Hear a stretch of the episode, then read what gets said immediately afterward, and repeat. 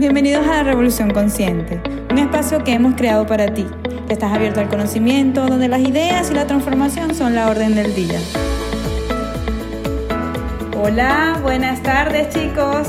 Hola Andrés, hola Estefan. Hola Andreina, ¿cómo vas? ¿Qué tal Andreina? Muy bien, muy bien. Pues les quiero contar que hoy tenemos un invitado muy especial y es el señor Roberto Murey. Pues Roberto es presidente y fundador del Instituto de Metaliderazgo. Actualmente es asociado de Seagrove, Senior Fellow de Oxford Leadership y también es autor de tres libros que ayudan a fortalecer el arte de liderar. Ha sido miembro del staff presidencial como responsable de, la comunicación y la imagen de la presidencia de la República en México. También ha colaborado en corporaciones como Pepsi, Procter Gamble, Televisa, Monsanto, donde fue vicepresidente para Latinoamérica en la división del consumo y en Telefónica como vicepresidente comercial para México. Hoy en día podemos decir que es una de las personas más influyentes en temas de cultura organizacional y liderazgo. Y hoy le damos la bienvenida, en principio, para agradecerle el honor de tenerlo esta tarde. Pues muchísimas gracias, muy buenas tardes, de verdad un honor, un placer estar compartiendo con ustedes y estar con, con personas que compartimos el mismo propósito de, de construir un mundo mejor. Muchas gracias. Roberto, bienvenido y para empezar un poco ese, ese gran episodio de podcast, yo quería hacerte esa pregunta. Tú eres el gran experto mundial del metaliderazgo, pero cuéntanos un poco cuál es la diferencia entre el metaliderazgo y el liderazgo como lo hemos escuchado por muchos lados. Fíjate que cuando estuve yo en presidencia de la República, ves al país de manera diferente, lo ves como a 33 mil pies de altura y eh, uno de los grandes aprendizajes que yo, saqué de ahí es que eh, los países no van a salir si no se mejoran dos cosas. Hay que mejorar 7000, pero dos cosas muy importantes. La educación, hay que mejorar la educación en la casa, la educación en la escuela y la educación en las, en las, en las, en las organizaciones. Y la otra es el liderazgo. Nosotros estamos convencidos que el tamaño de una persona, el tamaño de un equipo, el tamaño de una organización o de una nación está limitado por el tamaño de su liderazgo. Pero ese liderazgo lo tenemos que llevar al siguiente nivel y al igual que la metafísica, es ir más allá de lo físico, nosotros acuñamos la palabra metaliderazgo, que es ir más allá de ese liderazgo que nosotros le llamamos prepotente, heroico, donde el líder, todavía hay gente que piensa que ese líder es el que tiene la gran seguridad para imponer, forzar, amenazar, controlar, ordenar a los demás y donde la gente lo tiene o la tiene que seguir y nos tenemos que mover a un nuevo estilo que es este metaliderazgo donde se deja eso de controlar y ordenar y se empieza a inspirar, a persuadir y a convencer. Ese es cómo conectas con la persona. El metaliderazgo eh, eh, asume que se lidera una persona a la vez. Entonces es una forma, un estilo más lento porque vas construyendo esas relaciones a nivel personal, pero definitivamente en el mediano plazo y largo plazo es muchísimo más rápido. Gracias Roberto. Bueno, tengo que decir que que tu, tu TED Talk, tu charla TED, cambió eh, radicalmente mi forma de ver la cultura de la organización que presido. Hoy por hoy, bueno, escuché cosas muy, muy interesantes como una, una frase de, de Peter Drucker. No sé si te acuerdas que hablaste de una frase que decía, la, la cultura se come como desayuno en la estrategia. Esta frase causó revuelo en mi organización eh, porque no fue muy bien recibida por muchas personas, pero a mí, para mí me cambió, me cambió la vida y, y, fue porque me di cuenta de que de verdad teníamos una cultura, no éramos conscientes de la cultura que habíamos creado, pero existía una cultura y la carencia de conciencia de esa cultura pues estaba haciendo estragos en mi organización. Cuando tomamos conciencia de, la cultura que teníamos y de la cultura que necesitábamos, cambió todo. Cuéntanos un poquito, si puedes decirnos dentro del metaliderazgo, cómo participa la, cultura. Fíjate que dos cosas, dos grandes insights o aprendizajes que tuve, es la, la primera es, te pongo el ejemplo, ¿no? Es decir, Cultura no es clima organizacional, que eso es algo realmente muy importante, ¿no? El clima, el clima es como el que estamos viendo ahorita, volteamos a la ventana y a lo mejor está lloviendo, hace sol, hace viento y puede cambiar relativamente rápido. Y la metáfora que utilizamos es como si el clima fuera el estado de ánimo de las personas. Entonces, si la persona se siente enojada, agresiva, triste, afecta su desempeño. Entonces, es muy importante trabajar en la cultura, medirla y, darle un seguimiento muy cercano para asegurar que se va mejorando consistentemente para mejorar el desempeño. Eso, eso sí, sin duda. Pero nosotros pensamos y consideramos que el carácter de la persona es mucho más importante que su estado de ánimo y que este, una persona con un carácter sólido se puede sentir triste, cansado, enojado, pero enfrenta la adversidad y da, resultados. Y el gran insight fue de que la cultura es el carácter de la organización. Entonces yo empecé a investigar las, las, encuestas que hacían muchas organizaciones con respecto al clima y a la cultura y realmente no había ninguna que realmente me convenciera a mí que medía la, la cultura, ¿no? el carácter. Entonces yo me dediqué a enfocarme cómo mides ¿Cómo sabes si estás enfrente de una persona que tiene un carácter sólido e íntegro? Entonces dije, cuando tú estás enfrente de una persona que sabe quién es, enfrente de una mujer que sabe cuáles son sus valores, cuáles son sus creencias, para qué existe, para qué se levanta todos los días y por qué alguien le debe de importar, que tiene una claridad de qué mujer quiere ser en el futuro, qué profesional quiere ser, qué vida familiar quiere construir, ¿no? Que, que, se adueña de su vida, se adueña de su familia, se adueña de los resultados de su país, de su, organización, estás enfrente de una, y tiene un plan de acción, estás enfrente de una persona que tiene un carácter sólido, ¿no? Entonces dije, lo mismo sucede en una organización. La organización debe de conocer, la organiza, todos, no solamente el director general o el director de recursos humanos, todos deben de conocer cuáles son los valores de la organización, pero como recitación, como casi como promesa de Boy Scout, ¿no? Estos son los valores, ¿no? Muchas veces les digo a los directores generales, a ver, me acerco mucho, bueno, cuando se podía, antes de la pandemia, me les acercaba y les decía, a ver, ¿me puedes decir cuáles son tus valores así, uno, dos, tres, cuatro? Y lo primero que hacían era esto, ¿no? Empezaban a voltear hacia, hacia los lados como buscando que en algún lado deben de estar pegados. Y me decían, Roberto, es que de, de, verdad sí los tengo, pero los tengo en el, ¿cómo se llama? En el, en el, en el escritorio. Y les dije, a ver, si el carácter es, si la cultura es el carácter de la organización y el, y el carácter es el tejido de los valores, y no te sabes tus valores, ya te puedo decir cómo anda tu cultura, ¿de acuerdo? Entonces, por eso es muy importante, primero, entender que la cultura es el carácter, yo creo que ese para mí es el, big idea de, este concepto, ese es uno. Y luego el, otro, para darle la fuerza, es que, imagínate, Roberto Murey tiene un carácter, ¿de acuerdo? Que está construido con los traumas, con los sueños, con los fracasos que yo he tenido, mis valores, y en base a ese sentido de identidad, a esa fortaleza que tengo, mucha o poca, lo que sea, ese carácter de Roberto, define quién soy y por lo tanto con quién me junto con quién no me junto, a dónde voy, a dónde no voy, qué es lo que hago y qué es lo que no hago. Por lo tanto, es qué es lo que sí logro y lo que no logro. El carácter de Roberto Murey tiene un impacto directo en los resultados de Roberto Murey. La cultura de Coca-Cola tiene un impacto directo en los resultados de Coca-Cola. ¿Sí? Pues por, eso es la gran importancia cuando tú dices la cultura es igual a los resultados y ese es el gran poder y cuando te das cuenta y construyes cultura por diseño, realmente tienes una arma poderosísima para definir los resultados de tu organización. Hay un quote que vi en tu último masterclass que le recomiendo a todos nuestros escuchas que, que, que lo busquen y lo vean, que es un gran masterclass que dio Roberto la semana pasada en en Perú. Vamos a poner el link en nuestras redes sociales para que lo puedan buscar. Eh, hay otra frase que puede ser controversial. Justo hablando de carácter, pusiste una frase que dice, el liderazgo es una combinación potente entre carácter y estrategia. Pero si te ha de faltar alguna, que sea la estrategia. Ese también creo que puede mover un poquito los sentimientos de los estrategas los que piensan que la estrategia pesa más que la implementación de la misma. Es que fíjate que esto sale porque yo soy, me, encantan los, los, Navy SEALs y el ejército.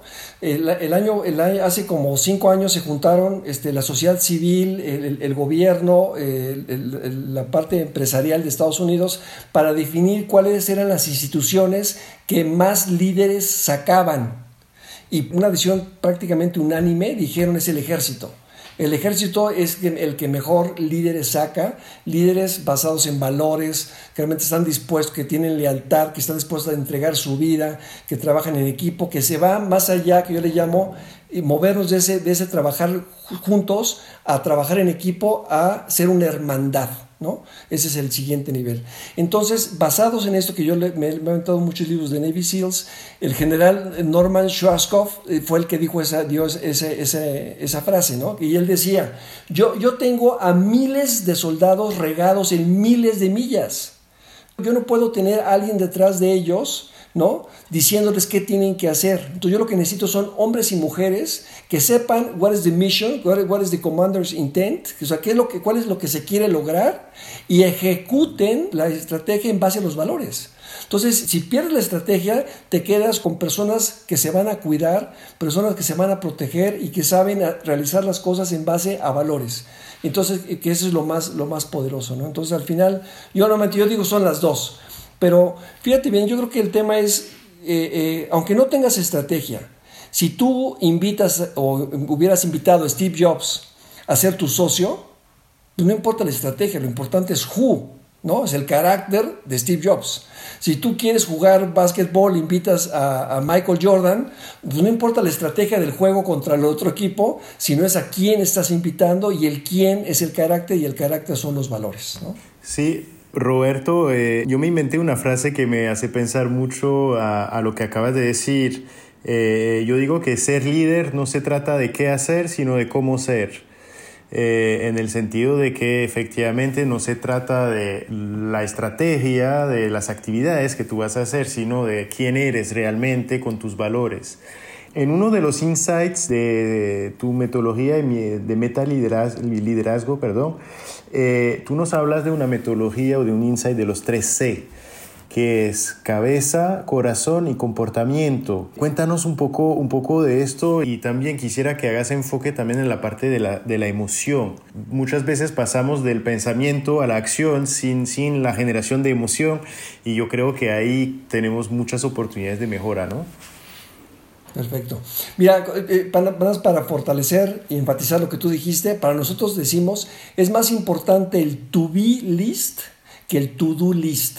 Es decir, que todos los días digas quién quiero ser hoy, ¿no? Y luego qué tengo que hacer, ¿de acuerdo? La mano de la mano. Porque si no haces nada, ¿no? Entonces es muy importante primero definir quién quiero ser y lo que tengo que hacer para convertirme, ¿no?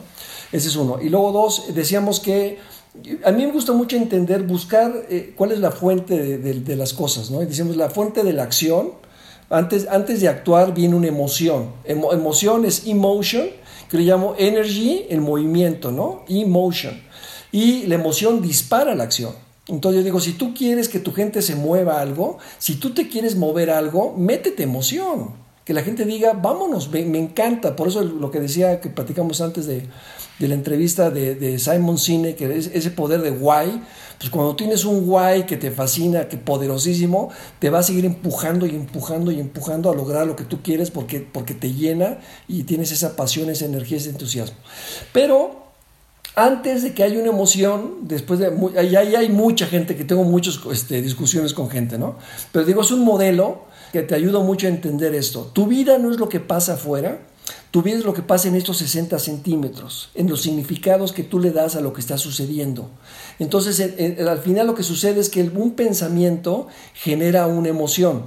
Entonces, si, si tú te sientes mal, no es porque estabas teniendo un pensamiento que te provocó esa emoción. Si tú te quieres sentir bien, tienes que meter ese pensamiento positivo o ese pensamiento de crecimiento o de lo que fuera para poder sentirte bien. Entonces, por eso es importante primero definir qué es lo que quiero lograr, por ejemplo, qué es lo que quiero lograr, para qué lo quiero lograr, cómo veo el futuro, cómo me sentiría yo en el futuro, a qué gente estaría yo impactando y en ese momento mi pensamiento está generando emociones. Y al sentirme yo con esas ganas de ayudar, de compartir, de aprender, de ganar dinero, de lo que sea, ¿no? Que, a mí me motiva, ¿no? En ese momento empiezo yo a actuar de manera diferente.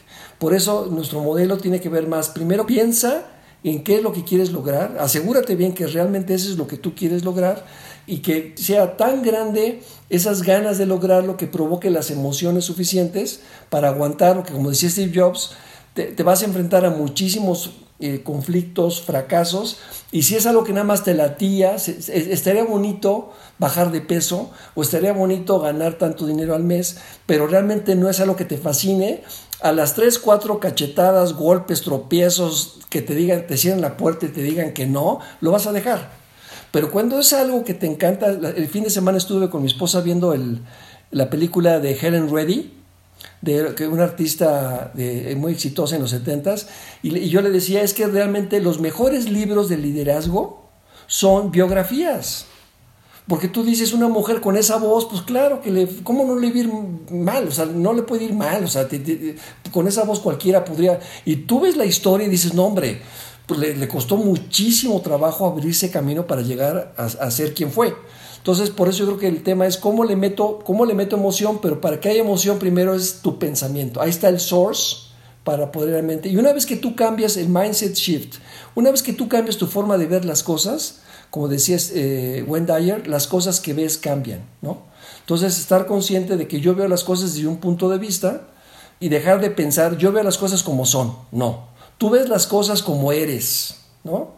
Tú ves las cosas con tus traumas, con tus sueños, con tus miedos, y dices, yo desde aquí, con la foto típica, yo desde aquí veo un 6, no, platíquenme los demás qué, ven, y no decir yo desde aquí veo un 6 y el que no ve un 6 está mal, sino yo tengo nada más un pedacito de verdad, un punto de vista del mundo, ¿no? Roberto, yo soy fan del cerebro. O sea, yo creo que me he leído unos cuantos libros del cerebro y, estoy convencida de que todo está en estos 60 centímetros, como bien dijiste hace un rato.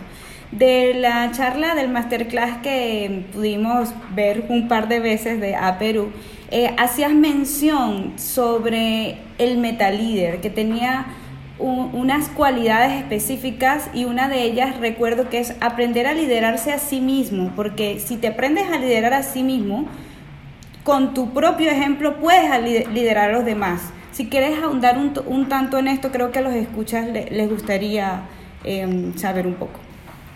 Fíjate que, una de las premisas del metalíder o del metaliderazgo es que me encanta esta frase, ¿no? El metalíder se lidera a sí mismo, su comportamiento lidera a los demás. Es decir, primero la gente dice, quiero, quiero aprender a liderar para que me hagan caso, para que hagan las cosas que yo quiero. Les digo, no, primero eres tú, ¿no? Primero te tienes que liderar a ti mismo, es decir, hacia dónde estoy, fíjate, te levantas todos los días y la pregunta es, ¿hacia dónde estoy liderando mi vida?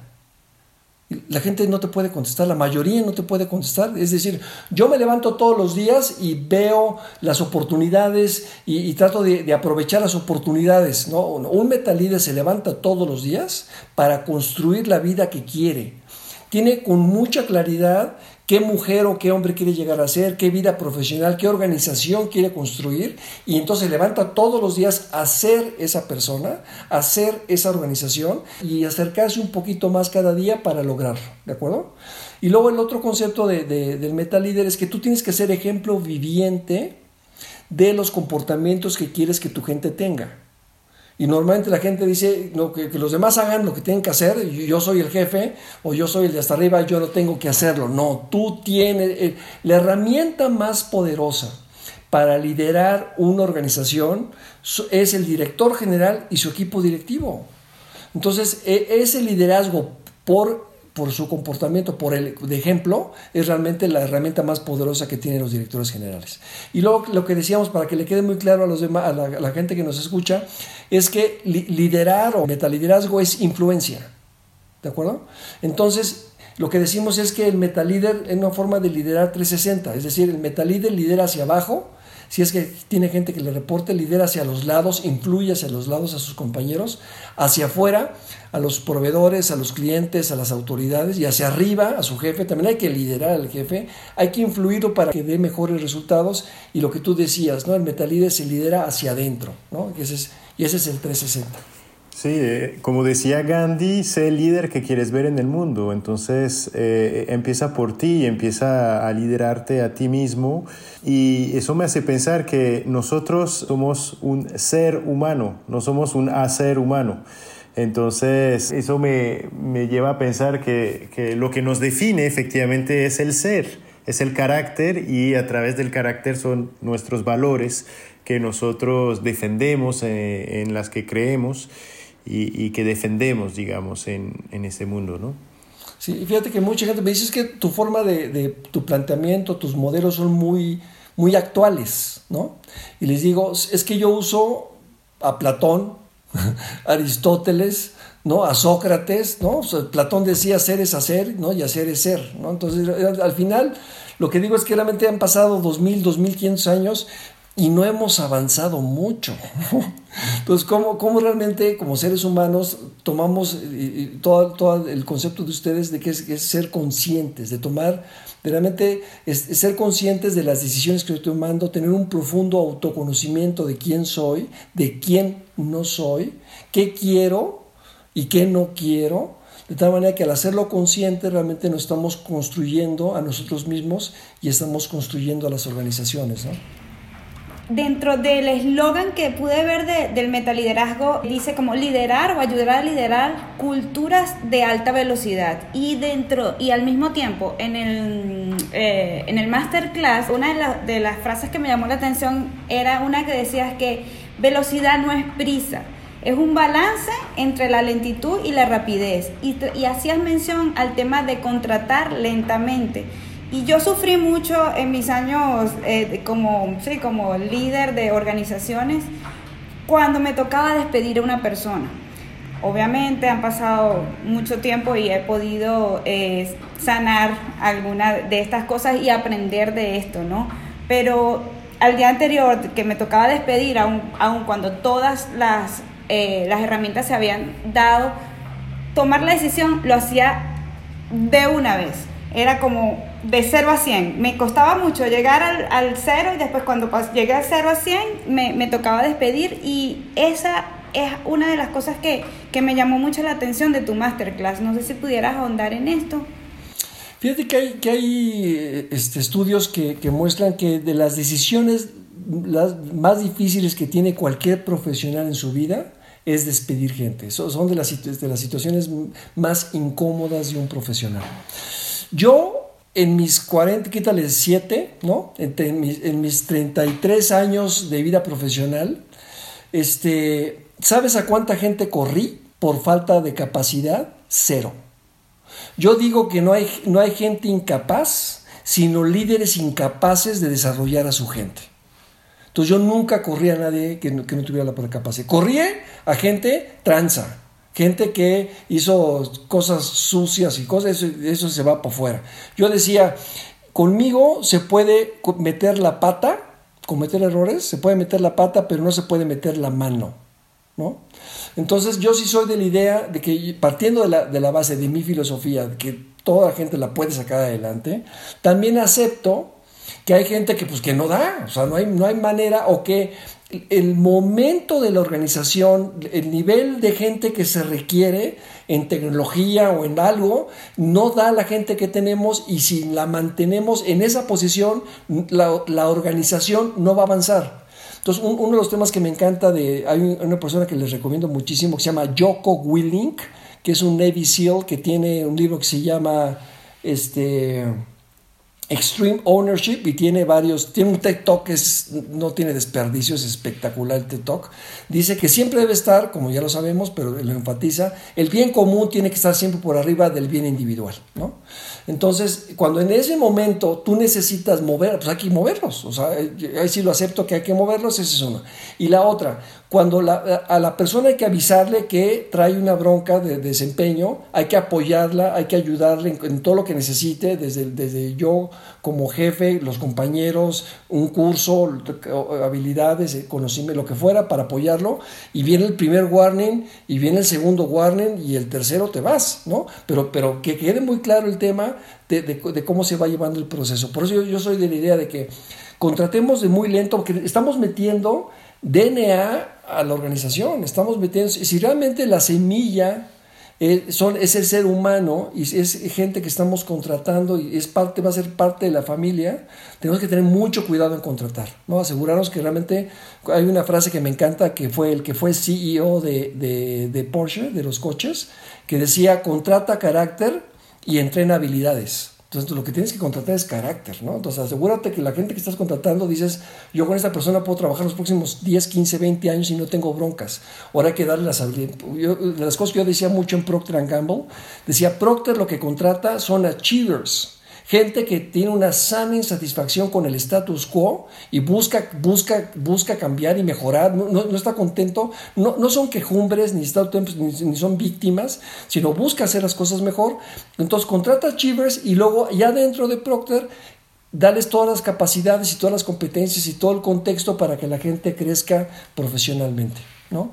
Entonces, por, por ahí va el tema. Entonces, ese balance entre, entre un amigo mío que corre eh, coches, me decía que, los, que en los últimos años los coches que han ganado las carreras, no sé si es Fórmula 1, me decían son los que mejores frenos tienen.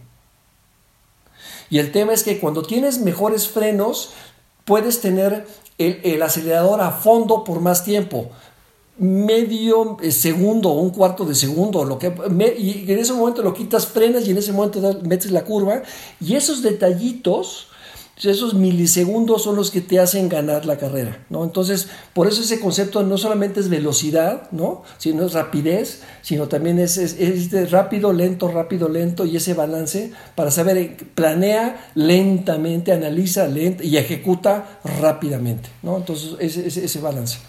Roberto, un último mensaje que quiera dejarle a esta audiencia, personas que estamos trabajando en organizaciones o emprendiendo, que quiera trabajar con un propósito de forma consciente? Eh, la frase que uso mucho es, un buen metalíder, antes de ser un buen metalíder, es una buena persona. Realmente tratemos de ser buenas personas, tratemos realmente de una vocación de servicio, una vocación de ayudar a los demás, de contribuir a construir un mundo mejor, de co-crear, creo que es la, palabra que más me, me gusta más eh, ustedes utilizaron mucho el tema de la palabra que también me encantó, de, esa, filosofía de ser un aprendiz, de todo el tiempo realmente este, tener esa apertura de aprender, de escuchar, de, aportar y busquemos este, construir, ser mejores personas, ayudar a los demás a ser mejores personas y construir mejores organizaciones. Organizaciones donde el ser humano esté en el centro. ¿no? Roberto, muchísimas gracias por esa co-creación que acabamos de, grabar. Em, recordemos que tú eres el inventor y el, y el presidente del Instituto de Metal Hidrazgo, para los que nos escuchan, para que te puedan buscar y, indagar un poco más eh, a profundidad eh, ese gran concepto. La verdad, eh, Roberto, muchísimas gracias por habernos acompañado el día de hoy y estamos en contacto. Muchísimas gracias. No, muchísimas por, por la invitación. Un placer sumarme al equipo. Se los agradezco. Esperemos tenerte nuevamente aquí en la reunión. Roberto. Puesto, muchísimas gracias. Gracias por tus conocimientos. Estamos en contacto. Gracias. Gracias. Bye bye. Una vez más, gracias por darle la oportunidad a revolucionar tus pensamientos. Si te ha gustado este podcast o piensas que a alguien le puede interesar, pues no dudes de compartirlo.